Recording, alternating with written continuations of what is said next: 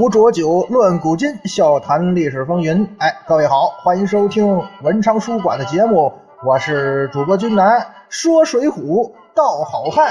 今儿个咱们继续开聊。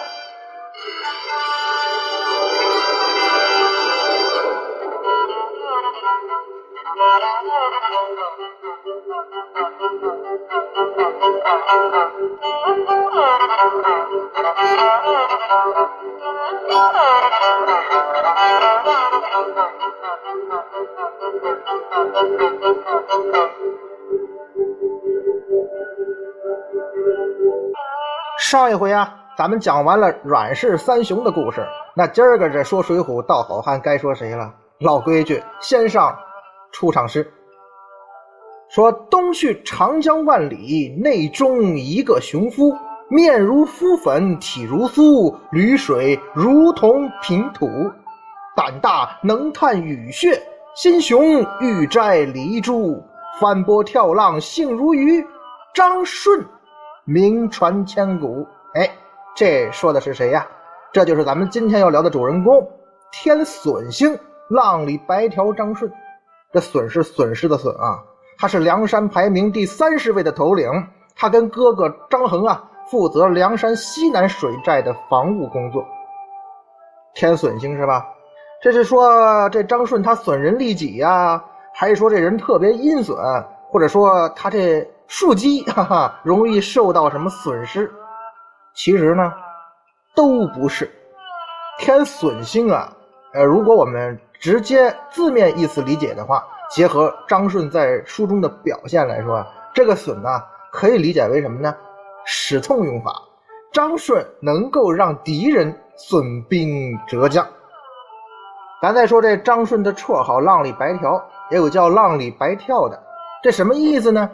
其实啊，在张顺的哥哥张衡跟宋江介绍他这位兄弟的时候，曾经说了这么一句话：“我有个兄弟，却又了得，浑身雪练也似一身白肉，浮得四五十里水面，水底下浮得七日七夜，水里行疑似一根白条，更兼一身好武艺，因此人起他一个艺名，唤作浪里白条张顺呐。”哎，根据人家亲哥哥张衡的描述，张顺呢皮肤雪白，在水里游泳呢就像一条白线，因此被称为浪里白条。其实呢，军长我也知道，张顺这个外号啊是肯定会有争议的，而且在不同的版本里边呢叫法也不同，有叫浪里白条，也有叫浪里白跳的。版本不同的问题呢，每时每刻应该都在困扰着《水浒传》的读者。就以这张顺的绰号而言呢，如果这个白条鱼的条和跳水的跳在当时那是个通假字儿一个意思的话，咱也就不用深究了。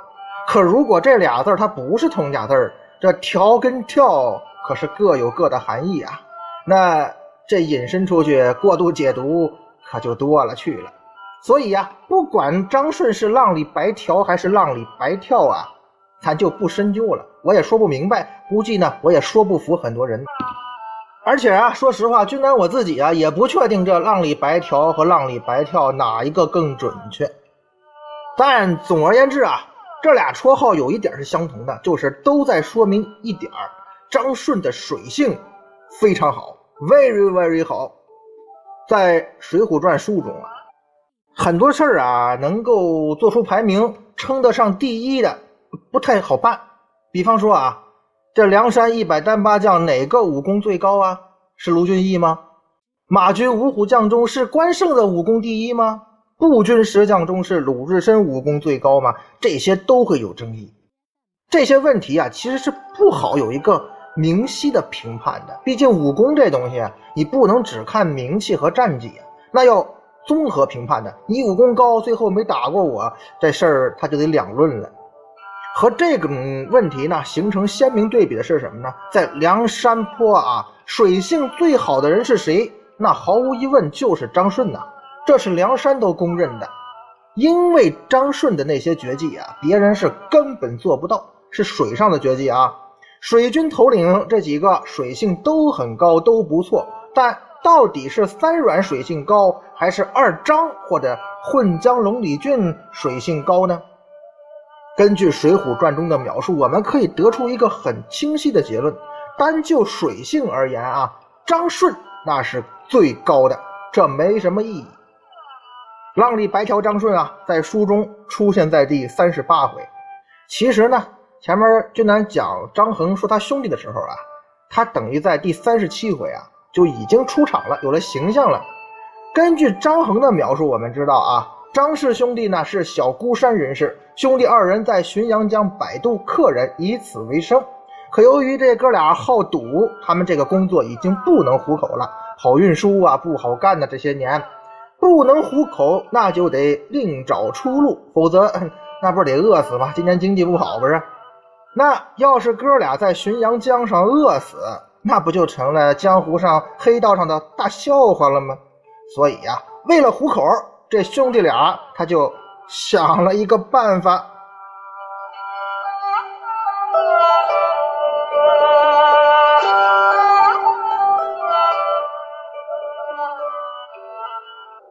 这哥俩想了个什么办法呢？这个办法就是啊，在那种比较荒凉的地带摆渡那些贪小便宜的客人。当这船呢驶到江中心的时候，张衡就会敲诈这些客人的钱财。哎，这不叫黑车，这叫黑船。这个时候呢，张顺呢是会假装客商混在其中的，他就表示反对：凭什么要黑我们钱呢？说好五块钱过江。你怎么能要我们五百呢？张衡呢，就跟张顺假装发生冲突，然后把张顺这个假扮的客商扔到江里去。张顺水性好啊，下了江之后不见了，客商们都以为他被淹死了，用这个行为呢吓唬这些客商们，掏钱，给老子掏钱。然后呢，张顺利用自己高超的水性游到江边，等张衡回来，哥俩一块分钱。这招双簧啊，嗯，挺高明，确实高明。可是呢，你这不能常用啊，一两次或许可以，你要是用多了，谁还敢坐你张衡的船呢？因此啊，张氏兄弟这次创业的奇招呢，最终还是以失败告终了，不持久。张顺就觉得吧，老这么干也不是个办法，于是就独自到了江州谋求发展了。并且张顺呢，在江州很快的就发展起了自己的事业。他的事业是什么呢？他在江州城啊，当起了鱼霸，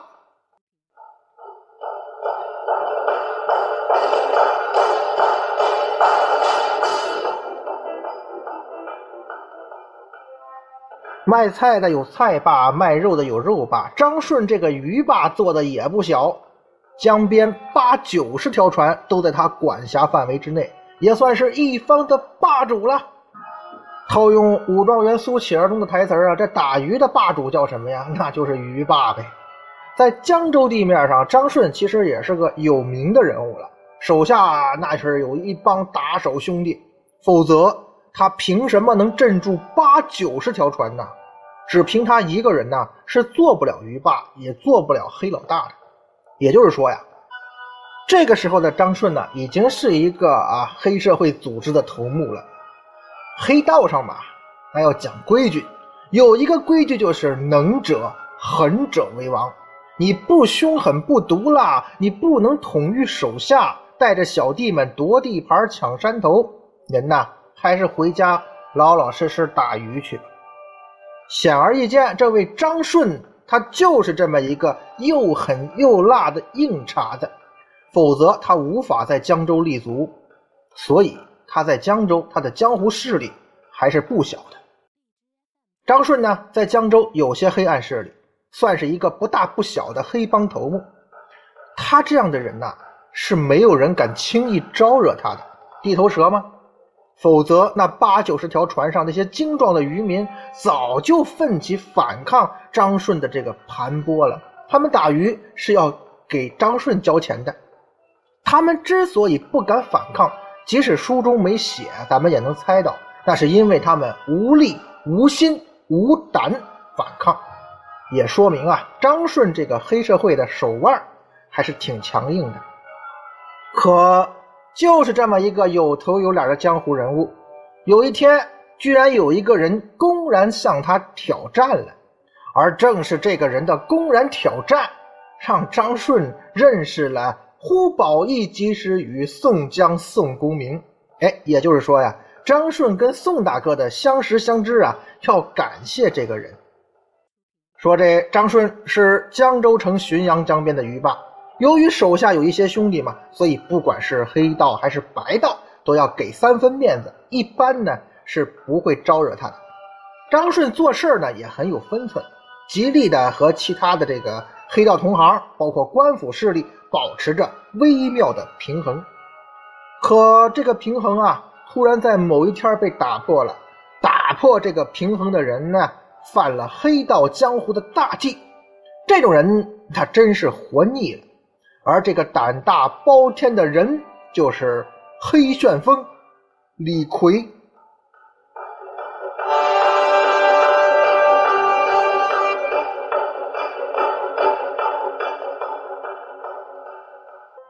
冲突的起因呢？是白白的张顺和黑黑的李逵，在错误的场合、错误的地点打了一场错误的遭遇战。说这天呢，张顺正要来江边开秤买鱼，忽然见到一个黑大汉在捣乱。在咱们普通老百姓的眼里头，李逵这种行为啊，那就是在捣乱呢。可是，在张顺看来，李逵这个行为并不单单是捣乱，他这是明目张胆的来砸你张顺爷爷的场子呀！张顺的判断对吗？很正确。李逵啊，他其实就是来砸场子。在《水浒传》书中，在描写宋江在江州地面上的行动的时候呢，很多事儿啊是透着一股子诡异啊，细思恐极。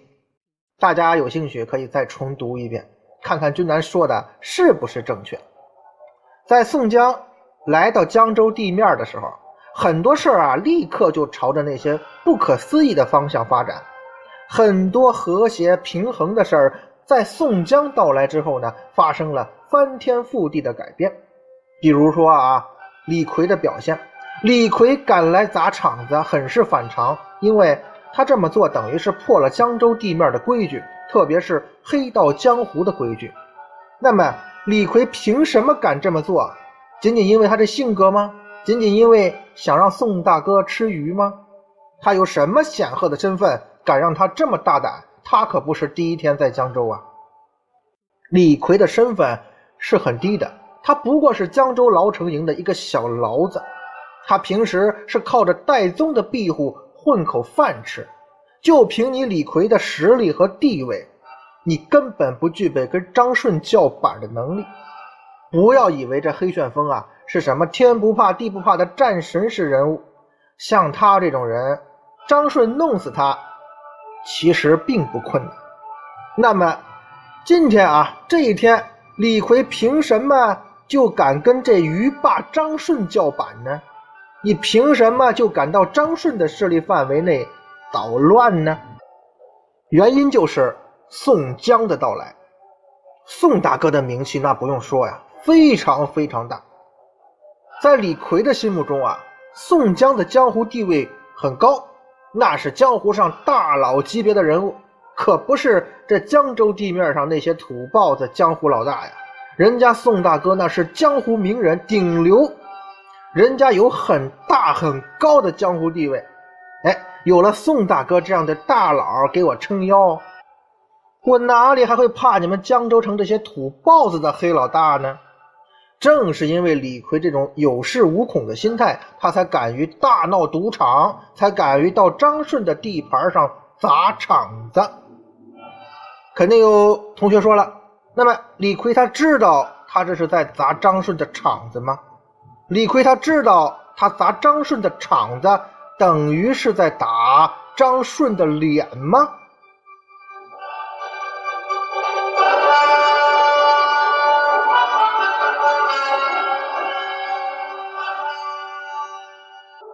李逵说：“我当然知道，这黑旋风李逵，他虽然混蛋，但他可不是个傻瓜。不管李逵以前是不是忌惮张顺啊，很有可能是忌惮的，但是现在呀，哎，他不怕了。为什么？因为宋江哥哥来了。尽管说宋大哥的身份这个时候还是个囚徒，但是李逵知道啊，宋江这个囚徒，他并没有因为囚徒的身份贬低他的江湖地位，反而因为这个囚徒身份啊。好像还抬高了宋大哥的江湖地位。宋江哥哥什么人啊？那可是杀过人的人，而且这个宋大哥杀的还是个女人。哎，很多江湖上自称好汉的人啊，其实都对女人恋恋不舍。看人家宋江哥哥啊，一刀啊，当然我李逵是没见着，反正是把一个漂亮女人给杀了，这才是真正的好汉呐。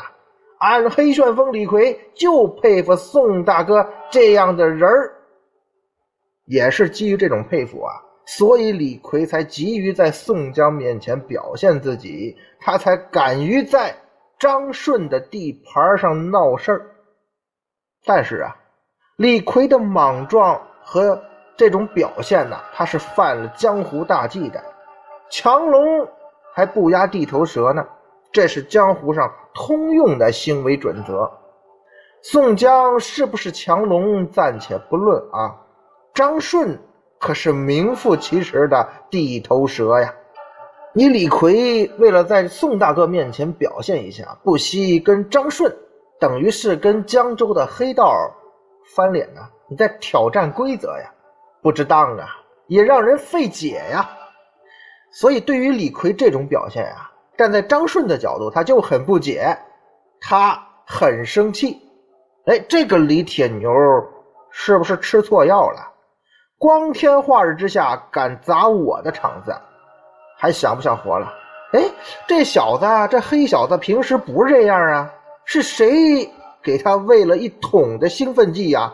还是压这狂躁症又犯了？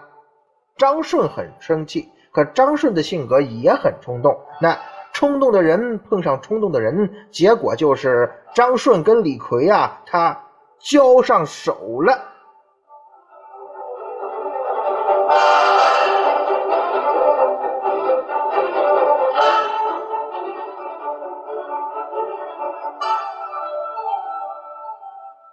在张顺看来啊，这个李逵呢，就是个小人物。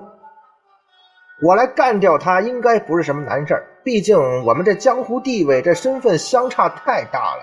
可是动上手之后呢，张顺才明白，有时候啊，这身份的差距和功夫的差距，它是不成正比的。张顺，你别看在江州，你这江湖的地位哈，身份要比李逵高很多，可是真是动上手，你却不是人家黑旋风的对手啊。张顺的武功呢，应该说是不错的，哎，甚至说要比李逵的武功高一些。可问题是什么呢？李逵这个家伙啊，这个东西，他的抗击打能力非常的强，他的力气也着实的大。张顺比李逵武艺高的优势呢，在俩人纠缠起来之后啊，他没有表现出来，反而是让这李逵靠着蛮劲儿是痛打了一顿。如果不是宋江和戴宗赶来劝解呀，这浪里白条丢的人会更大。这也是之前啊，君南曾经跟很多同学交流过这个事有时候这个实战和你本身的武艺高低呀，他还真不能一概而论。你武艺高强和你跟人打架你就一定能赢，这可真的是两码事儿啊。武功再高也怕菜刀，那是横的怕愣的，愣的怕不要命的。你是如何接花发？你如何舞连鞭？那你架不住年轻人，他不讲武德呀，对不对？丢人呐，太丢人了！张顺很不甘心，可是也没有办法呀。你这么个黑玩意偷袭我一个白净人，我这个，我即使说气死，那也刚才就是没打过李逵啊。这是什么呀？这不是武艺的差距，这是身体素质方面的差距。那丢了面儿，那得想办法找回来呀。当着这么多人呢，怎么找回来呢？拳脚吧，这黑大个确实不好对付。那陆地上不行，就把鸭整水里去吧。这叫什么呀？这叫扬长避短，这可是咱江湖人的优良传统啊！趁着李逵分神的功夫呢，张顺是迅速脱身。当他站到船上的时候呢，这浪里白条的底气可就来了。到了船上，到了江面上，那就到了咱的地盘了。黑沙台，看爷爷怎么收拾你！光天化日，虽然不能取你性命，可要把你灌个残废，还是 so easy 的。张顺到了船上，他就在挑逗李逵的怒火呀，他是在激这个黑旋风上船。这个时候啊，咱们想，如果李逵的性格是那种识相的，就应该迅速脱身啊！你一个落魄的小混混，把这江州城的头号鱼霸给打了，你不赶快脱身，赶快走？你想等在原地待会儿被乱刀砍死不成？可是啊，黑旋风人不怕，他竟然真的跳上了张顺的小船呐！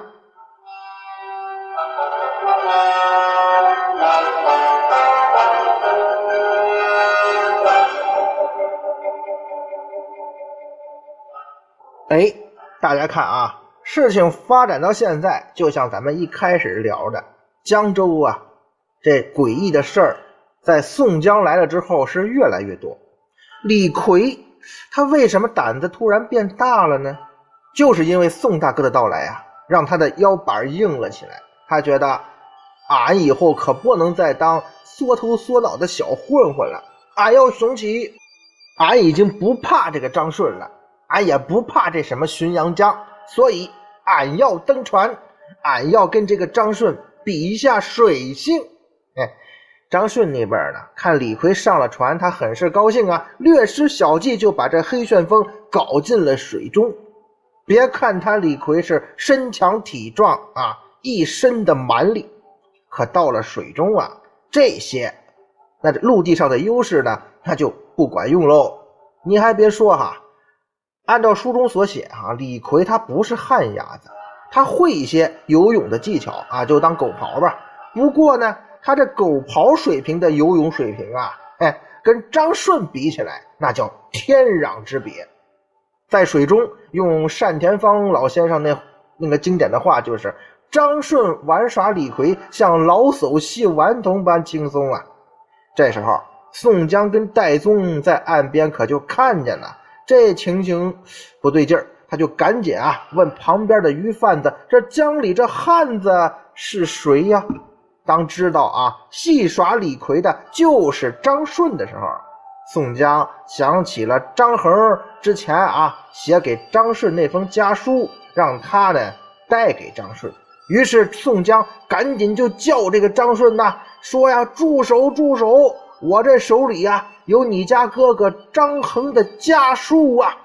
其实呢，咱们设想一下当时的情景，张顺肯定是早就看到戴宗了啊。在李逵上船之前，两个人在陆地上起冲突的时候，其实宋江跟戴宗就赶过来了。那你看到戴宗之后，还把戴宗这小弟李逵狠狠整治一番，什么目的啊？起码要给戴宗一个下马威。你怎么管的你的小弟呀？张顺可不知道，李逵今天突然发神经，到他张顺的地盘上来踢馆子，是为了给那宋江宋大哥捉活鱼。如果我们是张顺，看到这种情况，第一反应是什么呢？是不是你戴宗指使的呀？所以，张顺对戴宗啊，并没有表现出应有的那种客气，反而是言辞很强硬。那你不给我面子，我也不会给你面子。等到张顺把李逵拖上岸之后啊，李逵已经是肚胀如鼓了，那肚子里都是水呀。宋江知道李逵啊应该没什么生命危险，他倒是对张顺这水性很是惊讶。为什么呀？前些天他遇到张衡的时候，张衡说呀：“我兄弟张顺那水性如何如何了得。”咱们如果是宋大哥，站在宋江的角度。第一次听到这种话的时候，那肯定是半信半疑呀。啊，你自己兄弟嘛，那你说我也没见过。可这次看他打李逵，可真是开了眼了。哎呦，这世界上还真有水性这么好的人呐！小可初来江州地界，这样的江湖人物，那得多多结交啊，这对我是哎有好处的呀。不过呢，宋江想结交张顺的事儿啊，得先缓缓。为什么？因为张顺跟李逵啊，不应该是张顺跟戴宗之间还有账没算清呢。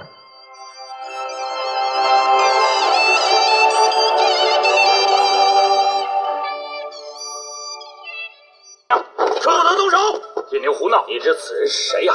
管他是谁，与他借钱如何不给？你平日总说要见山东及时雨宋公明哥哥，此人就在眼前，你却不认得。小弟有眼不识泰山，冒犯了宋公明哥哥，该打，该打！快快请起。哥哥不见，这便是黑旋风李逵，善使两把板斧，勇猛憨直。原想哥哥是位白面书生，没想到生的跟翠牛一样黑。在家人称我黑三郎。哦，黑三郎，黑旋风，同是一个黑字往后咱们便是亲生兄弟。机会两头活鱼，一会儿给你一次。这光拿着。哎，兄弟。好，抬走，抬走，快点，快点，有人抢鱼了。来人啊！吃了老虎心，豹子胆了，敢抢老爷的路子，让什么？爷爷只要你两条鱼又怎的？好大的口气！就怕爷爷拿你去喂鱼吃。嗯嗯啊！哎，铁牛，哎，说来讨鱼，却要打架，一拳打死，不去坐牢偿命吗？打死一个，我我去承担，用不着你你管。千刀万剐的黑沙才，老爷怕你不算好汉，有本事你上来！来呀，你上来！看我再给你两拳！来，好，兄弟，你回来，爷爷叫你喂鱼去。哎哎，哈哈哈哈哈哈！来！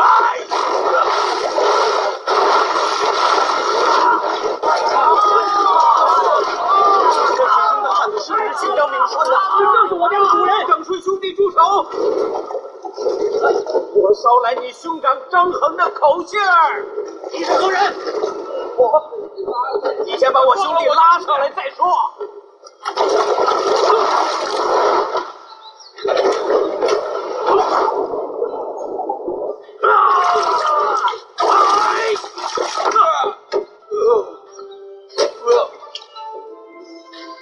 哎，咱们说这戴宗啊，他知道李逵这莽撞的行为给他自己也惹下了麻烦。张顺呢，已经把这笔账记到戴宗的头上了。为了避免日后出现什么不必要的麻烦，戴宗决定得把这件事跟张顺解释清楚。戴宗实在搞不清楚啊，这李逵今儿是发什么神经病哈？接连给我惹祸，现在招惹了这个张顺。这张顺会善罢甘休吗？肯定不会啊！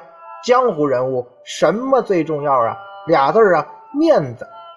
现在李逵当众暴打了张顺一顿，张顺会轻易放过他吗？显然不会啊！怎么办呢？宋大哥还在旁边看着呢，没办法，只能是自己亲自出面了。咱们看原文啊，戴宗便对张顺道：“二哥，你认得我吗？”戴宗这话很客气，他想搬出自己的身份来，借此呢跟张顺好说的。自己这个官职吧，在官场上那说是不大，可是，在江湖人眼中还是有一些权势的，起码呢是可以震慑住一部分江湖人物的。那毕竟混江湖，混江湖，谁也不愿意四处树敌呀。张顺道：“小人自识得院长，只是无缘。”不曾拜会，张顺这个回答呀，不卑不亢，那意思我认识你戴宗，对我认识你，但是我从前可没有求过你，没有走过你戴宗的门路，那是因为我不想和你这种人交往。张顺这话明显还带着气呢，他心里头还是有怒火的。今天这张顺是真的很生气，他不知道。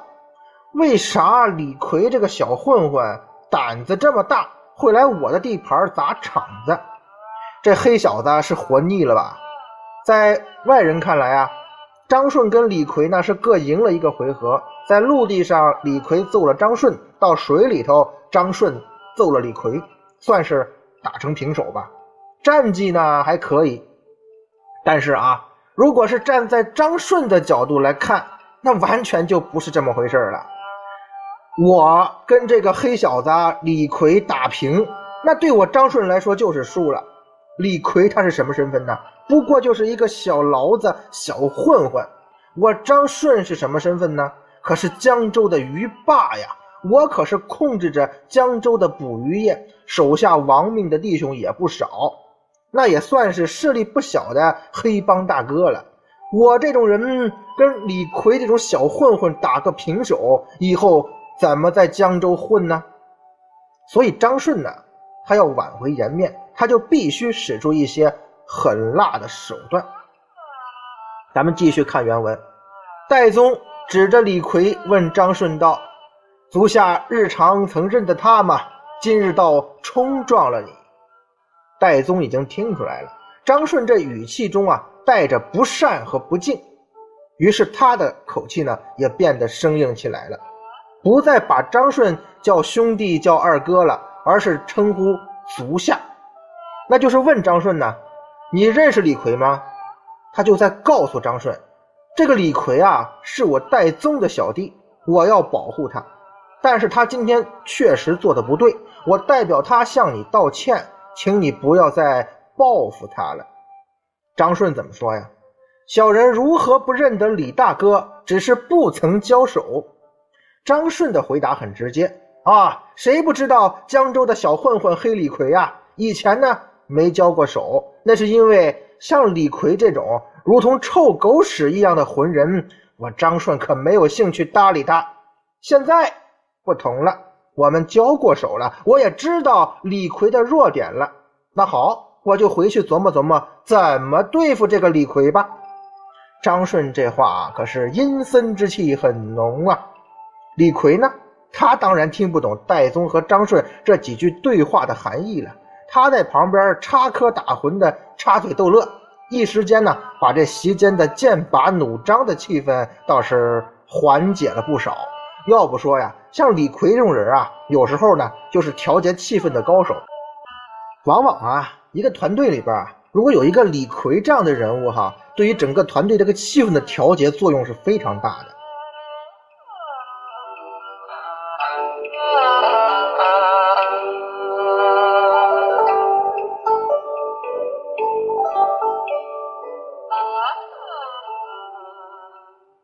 铁牛淹了个够啊！也把我打了个结实啊！以后就在路上撞着我，我只在水里等着你。好兄弟不打不相识 啊！来来来来，吃酒吃酒！兄弟哥哥，再饮一把。打也打得好也好得，跟兄弟们相聚，来来来来，先干他！真是畅快。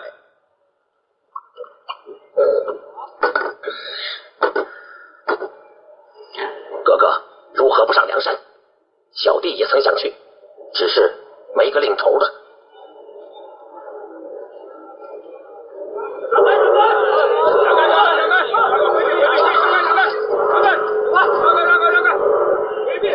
嘿，谁不知道这个蔡家姓吴点不高，不学无术，就凭老头是太师蔡京，他便做了江州知府。哎，宋江哥这样的人才。却沦为囚犯，什么世道？只是宋哥哥有才学，讲义气，不愿意他们同流合污啊。若是宋哥哥做了大官，这世道也太平些。皇上老儿有眼无珠，怪得谁呀？我若是宋哥哥，早就反了。屈呀，宋哥哥真是屈呀！一个而立之年，一事无成，官做不成，寇当不成，连个顺民也难做。小弟正有话要告诉哥哥，兄弟，有什么话不好讲？不瞒哥哥说，皇上已降圣旨，大赦天下，可可江州的赦令里。偏偏没有哥哥，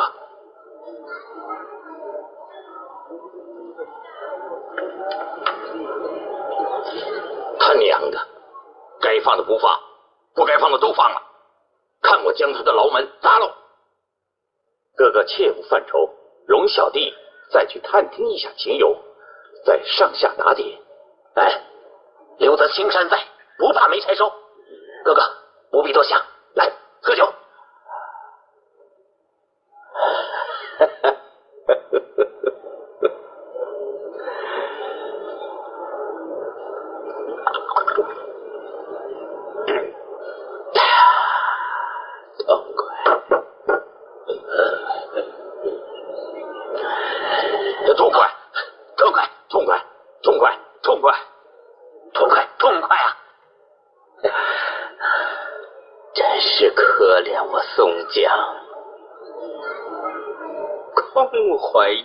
一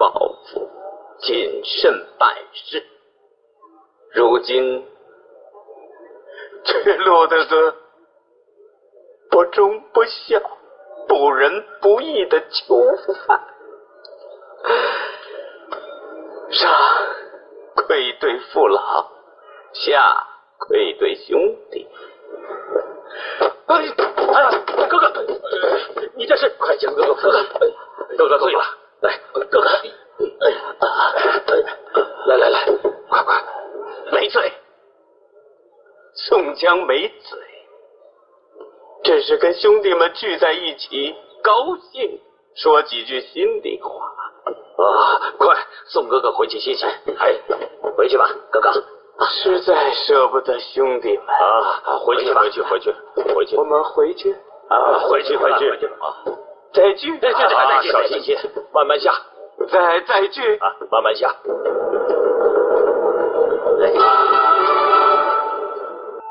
戴宗呢，他一看这席间的气氛缓和了，于是又提出了一个建议。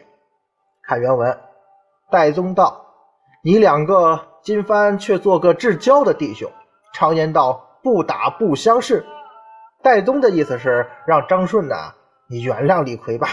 这李逵呢，一来是我戴宗的小弟，二来他的功夫你张顺也看到了，是个不错的打手啊。兴许你张顺以后还有用得着他铁牛的时候呢。你们二人做个至交兄弟不好吗？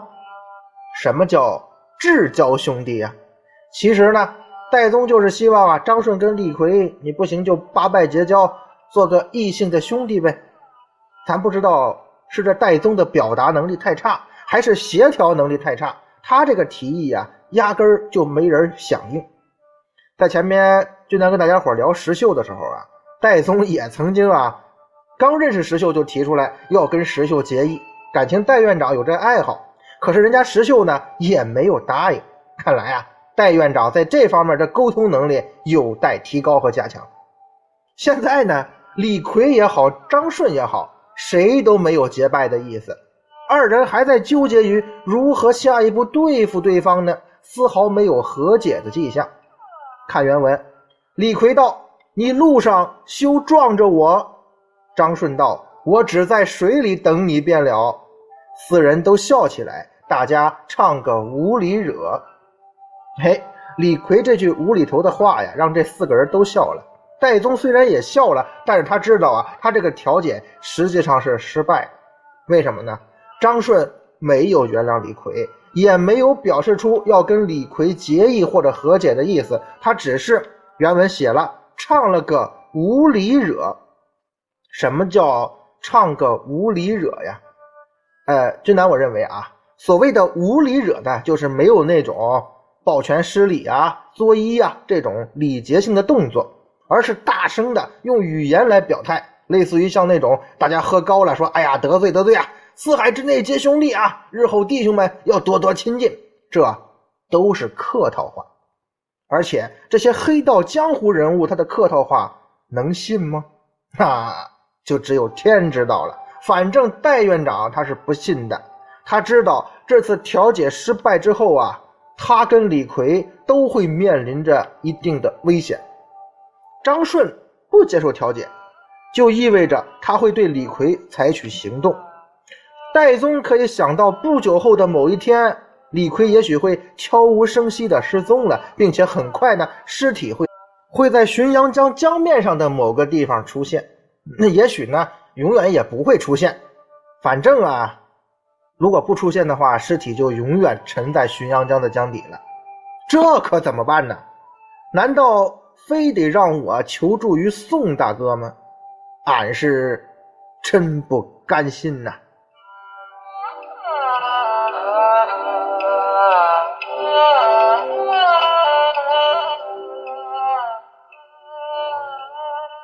不过戴宗啊，也实在没什么办法了，现在是无路可走啊。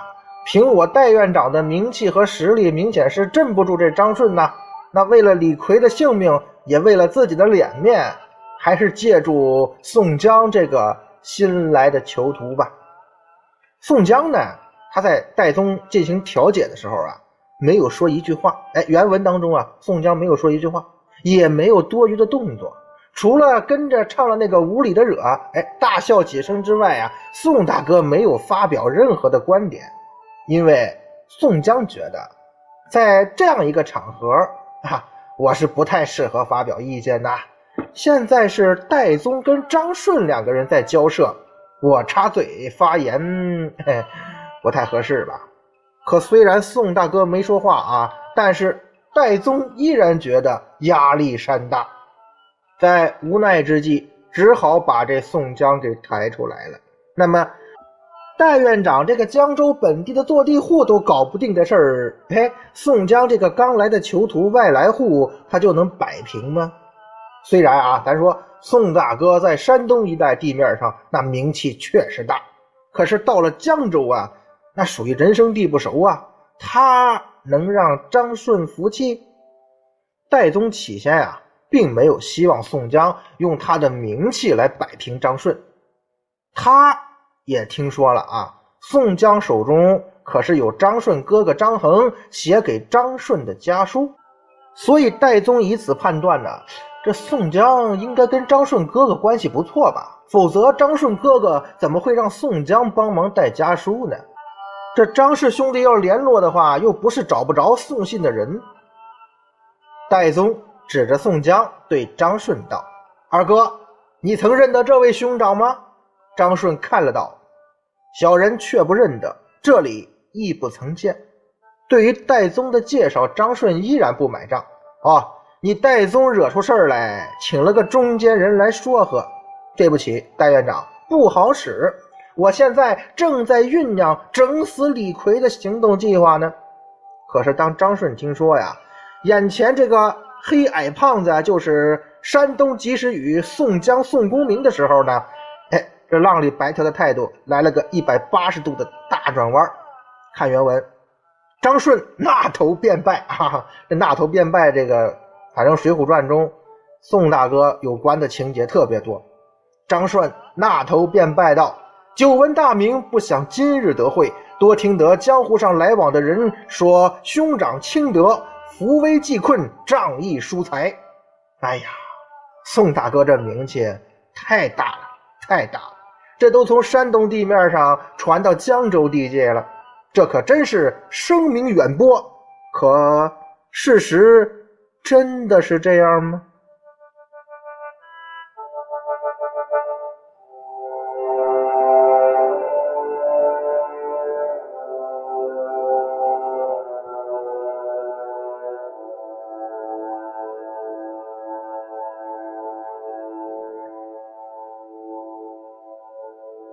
至少在张顺这儿啊，情况不是这样。那张顺以前知道宋江这个人吗？哎，可能是听说过的。但他真正对宋江这个人上心呢，还是因为哥哥张衡哎送来的那封信，或者说传来的消息。兄弟俩通过这个渠道来联系，张衡是一定会把宋江来江州的情况告诉张顺。包括宋江跟江州三霸的那些交手记录，都会告诉张顺的。在张衡看来啊，他当时没有看透宋江这个人，他不知道宋江这葫芦里到底卖的什么药。既然我看不出宋江的深浅，那么宋江下一站是哪儿啊？是江州，那是我弟弟张顺的势力范围。我提前呢给弟弟通风报信了，让他做一下准备。所以张顺对宋江的态度必然大不一样。那既然这就是宋大哥，怎能不大诉敬仰之情呢？就这样，浔阳江上的渔霸张顺认识了来自山东的江湖名人及时雨宋江。张顺见了宋江，又使出了咱们《水浒传》读者喜闻乐见的江湖礼节——纳头便拜。至于纳头便拜这个熟悉动作呀，之前咱们说过好多次了。其实呢，也是礼节性的拜见之礼，除了表达心中的敬仰和尊敬之情外啊，其实没有太多别的含义。不要人为的夸大宋大哥的形象，也不要人为的去贬低那些失礼之人的地位和真实的想法。那么，张顺在这个地方纳头便拜有什么？特别的含义吗？其实呢，跟大多数江湖朋友差不多。张顺这个纳头便拜没有什么不同的。如果非要说出一点特别之处，张顺对宋江纳头便拜和对戴宗刚刚的不敬形成了鲜明的对比。嘿，什么意思呀，戴院长？您别看这宋江只是个囚徒的身份，可是我张顺呢，尊敬他。你戴宗。虽然在江州啊有官位有名声，嘿，我张顺偏偏就看不起你。那么好，张顺对宋江这么热情，戴宗是否会有些不舒服呢？哎，那是肯定的呀。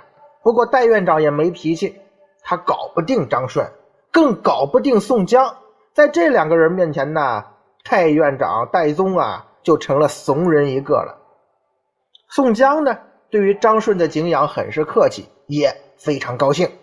宋大哥知道啊，不管当初我在山东怎么威风，现在是来到陌生的江州啊，面前这张顺那也算是一方的黑帮老大，这么尊敬我，那我也不能沾沾自喜、自以为是啊。毕竟我现在的身份是个囚徒，这张顺他不嫌弃我这个囚徒的身份，那我更应该把张顺看作好朋友，当做好兄弟相处吧。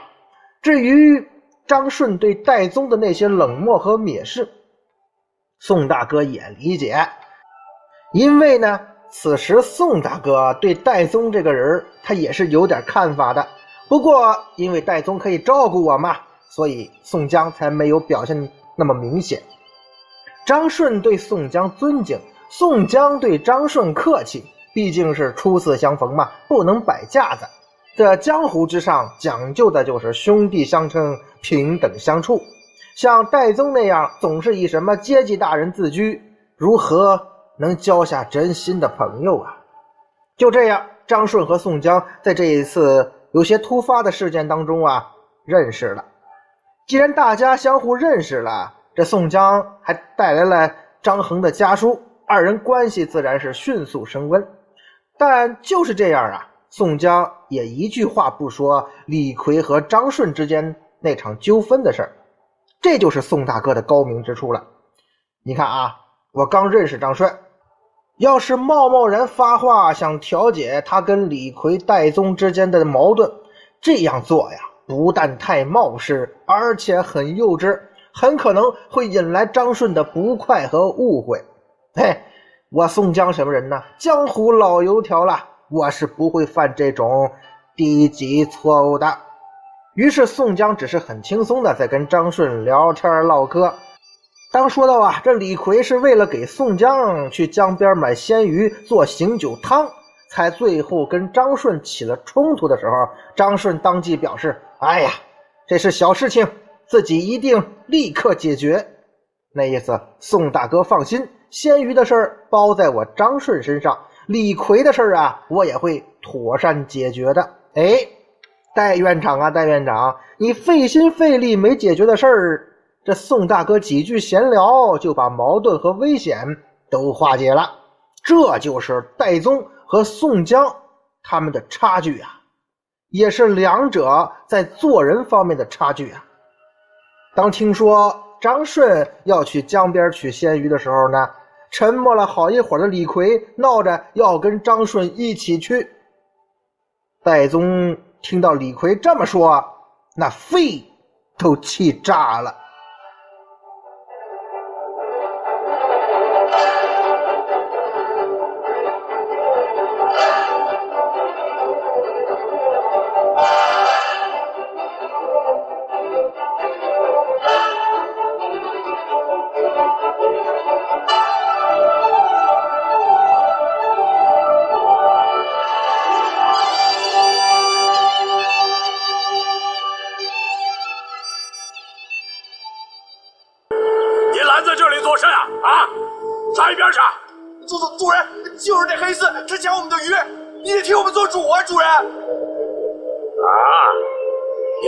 那个什么鱼牙的鸟主人呐？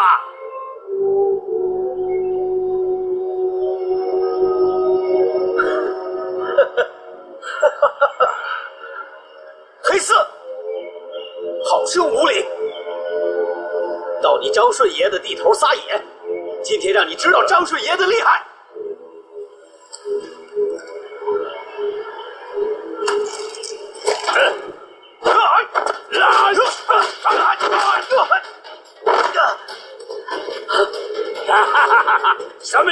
真的，哈哈？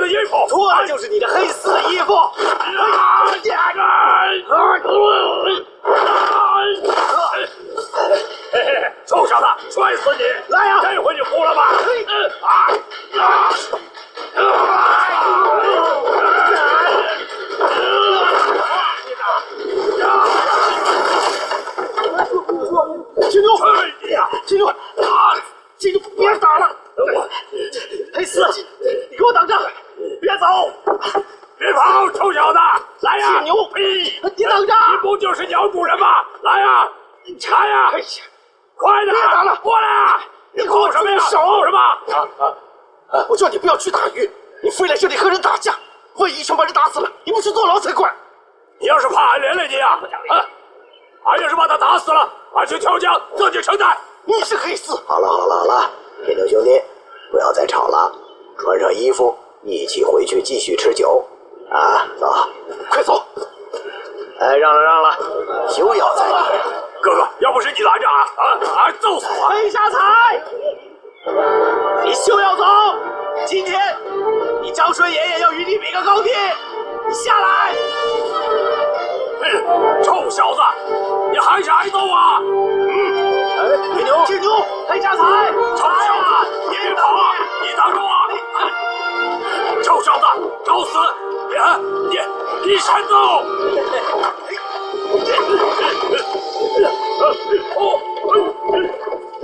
铁牛兄弟，快回来！休要再动！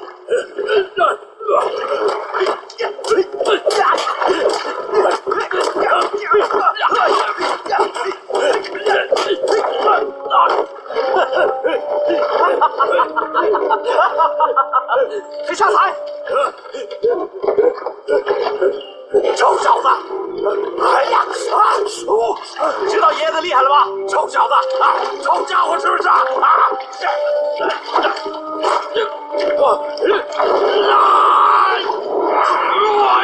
啊！